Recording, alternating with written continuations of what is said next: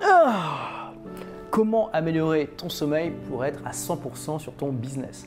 Ça peut être un conseil qui ressemble à celui que te donnerait ta grand-mère, mais c'est la méthode la plus fondamentale pour améliorer ta productivité. Et sans doute la plus communément ignorée par les entrepreneurs surmenés. Bien dormir est fondamental pour avoir suffisamment de concentration quand vous êtes réveillé pour être efficace, consolider votre mémoire pour votre sommeil et juste être plus heureux. En fait, faire une nuit blanche est équivalent pour les performances mentales à avoir 1 gramme d'alcool par litre de sang. Pour mémoire, le taux d'alcoolimique au-delà duquel il est interdit de conduire dans la plupart des pays va de 0 à 0,5 g d'alcool dans le sang.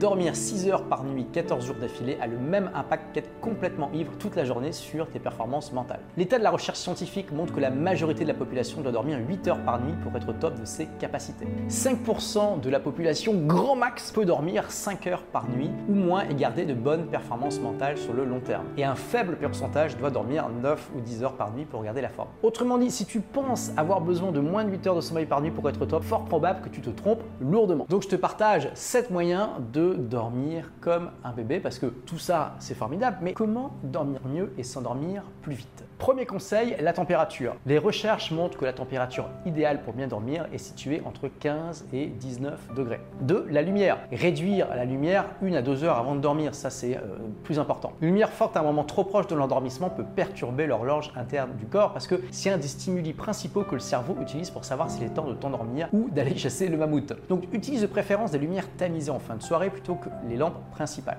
Utilise des volets plutôt que des rideaux pour avoir l'obscurité la plus complète possible ou tout simplement un masque, hein, euh, le type de masque que tu peux mettre dans un avion. Et de même, supprime un maximum de lumière dans ta chambre, y compris les LED et les lumières des petits appareils. Ils peuvent très bien surcharger et faire clignoter leurs petites loupiottes ailleurs, ils n'ont pas besoin d'être dans ta chambre. Le pire, c'est la lumière bleue qui rappelle au cerveau la lumière du ciel en plein jour et qui lui fait croire qu'il est midi. Donc si tu tiens absolument à avoir une veilleuse dans ta chambre, privilégie la lumière rouge qui est beaucoup moins troublante. Alors évite aussi de regarder des écrans, que ce soit de télé, d'ordinateur, de smartphone, au moins une heure avant d'aller dormir. Hein. Il vaut mieux même deux heures avant. Euh, et si vraiment tu dois le faire, réduis la luminosité au maximum et puis euh, utilise une application pour jeunir ton écran pour justement qu'il n'y ait pas trop de lumière bleue. Une application géniale qui s'occupe automatiquement de diminuer la quantité de lumière bleue en fonction des heures de la journée est fluxf.lui. Ou sinon sur les smartphones modernes, tu as euh, ce réglage qui est disponible dans les réglages. Troisième conseil, le son. Alors ça paraît évident et ça l'est. Hein. Les sons peuvent grandement perturber ton sommeil. Ce qui est moins évident, c'est qu'il peut y avoir des sons qui sont suffisamment forts pour perturber ton sommeil. Mais attention, pas assez pour te réveiller. Donc ces sons vont pas te réveiller, mais ils vont réduire malgré tout la qualité de ton sommeil en perturbant ces cycles et en le rendant moins réparateur. Et du coup, bah, tu te lèves le matin avec moins de pêche, tu es plus irritable, tu, moins, tu es moins joyeux, tu as la sensation de ne pas avoir bien dormi et tu ne sais pas pourquoi. Parce que ces sons ne te réveillent pas, d'accord? Donc essaie de réduire les sons dans ta chambre, ça coûte rien et tu pourras voir par toi-même si euh, ça améliore ton sommeil ou non. Et pour ça, le plus simple, c'est d'utiliser des bouchons d'oreille. Ceux que j'utilise et qui sont bien plus efficaces que les traditionnelles boules en cire ou en mousse, ce sont les earpieces. Hein. Les earpieces sont en silicone. Ils ont une forme beaucoup plus adaptée à celle de ton oreille et peuvent s'emporter partout dans un étui en métal qui s'attache à ton porte-clés. Et si ta chambre est près d'une rue bruyante, bah, ça peut valoir le coup d'investir dans du double vitrage. Quatrième conseil, l'exercice physique. Notre corps, il a été façonné par des millions d'années d'évolution pour être adapté à un certain type d'environnement. Donc c'est que depuis récemment qu'on passe l'essentiel de notre journée assis et qu'il nous faut faire peut-être une heure de course pour pouvoir manger pendant euh, toute une semaine. Avant, bah, les mammouths, euh, ils n'étaient pas disponibles euh, sous forme de steak au rayon surgelé. Hein. Il fallait aller les chasser, ce qui impliquait une certaine dépense d'énergie physique. Notre corps est donc programmé pour une certaine dépense d'énergie chaque jour et il est facile aujourd'hui de ne pas se bouger assez. Or, un manque d'exercice physique réduit la qualité de ton sommeil et ta capacité à t'endormir. Donc voilà une nouvelle raison de faire de l'exercice régulièrement parce qu'il y a aussi évidemment beaucoup, beaucoup d'autres bénéfices que simplement l'amélioration de la qualité de sommeil. Au-delà des séances de sport, surtout ne manque pas une seule occasion de faire un peu d'exercice. Prends l'escalier plutôt que l'ascenseur, marche 10 minutes plutôt que de prendre la voiture. Euh, si tu prends un escalator, eh bien grimpe quand même les marches plutôt que d'attendre bêtement que le système te porte, etc. etc.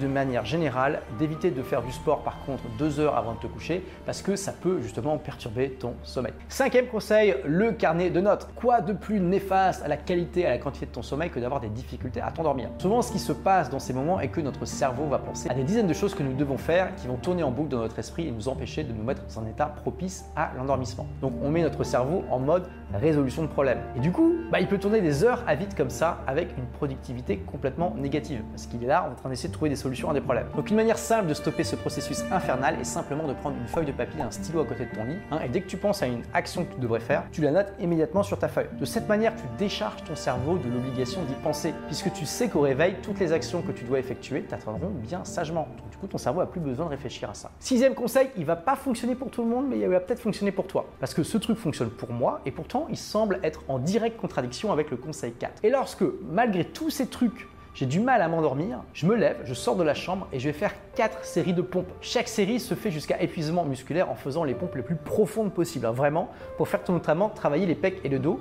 Puis je fais une pause d'environ 1 à 2 minutes. Alors je ne sais pas pourquoi ça marche, mais quand j'utilise cette technique, 9 fois sur 10, elle brise le cycle des pensées continues et me met dans un état de bien-être qui me permet de m'endormir. Donc il n'y a qu'une seule manière de savoir si ça va fonctionner pour toi. Sois un bon sceptique et la prochaine fois que tu auras une insomnie, teste. De toute façon, qu'est-ce que tu as à perdre Alors une autre activité physique qui peut t'aider à t'endormir, euh, même si tu la pratiques juste avant le coucher, et bien sûr de faire l'amour. Hein. L'orgasme, c'est sans doute le meilleur moyen pour faciliter l'endormissement. Donc si tu as l'occasion d'en avoir étant donné, n'hésite pas. Ce qui nous amène au septième conseil. Fais de ta chambre un sanctuaire. Ta chambre doit servir à dormir et à faire l'amour, éventuellement à lire des livres de fiction avant de t'endormir. Point.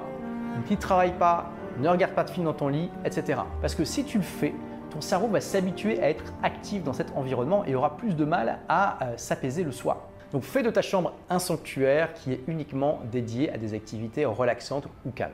Merci d'avoir écouté ce podcast. Si vous l'avez aimé, est-ce que je peux vous demander une petite faveur? Laissez un commentaire sur iTunes pour dire ce que vous appréciez dans le podcast tout simplement. Ça aidera d'autres rebelles intelligents comme vous à trouver le podcast et puis à être inspirés tous les jours ou presque par lui. Merci et à très vite pour de nouvelles aventures.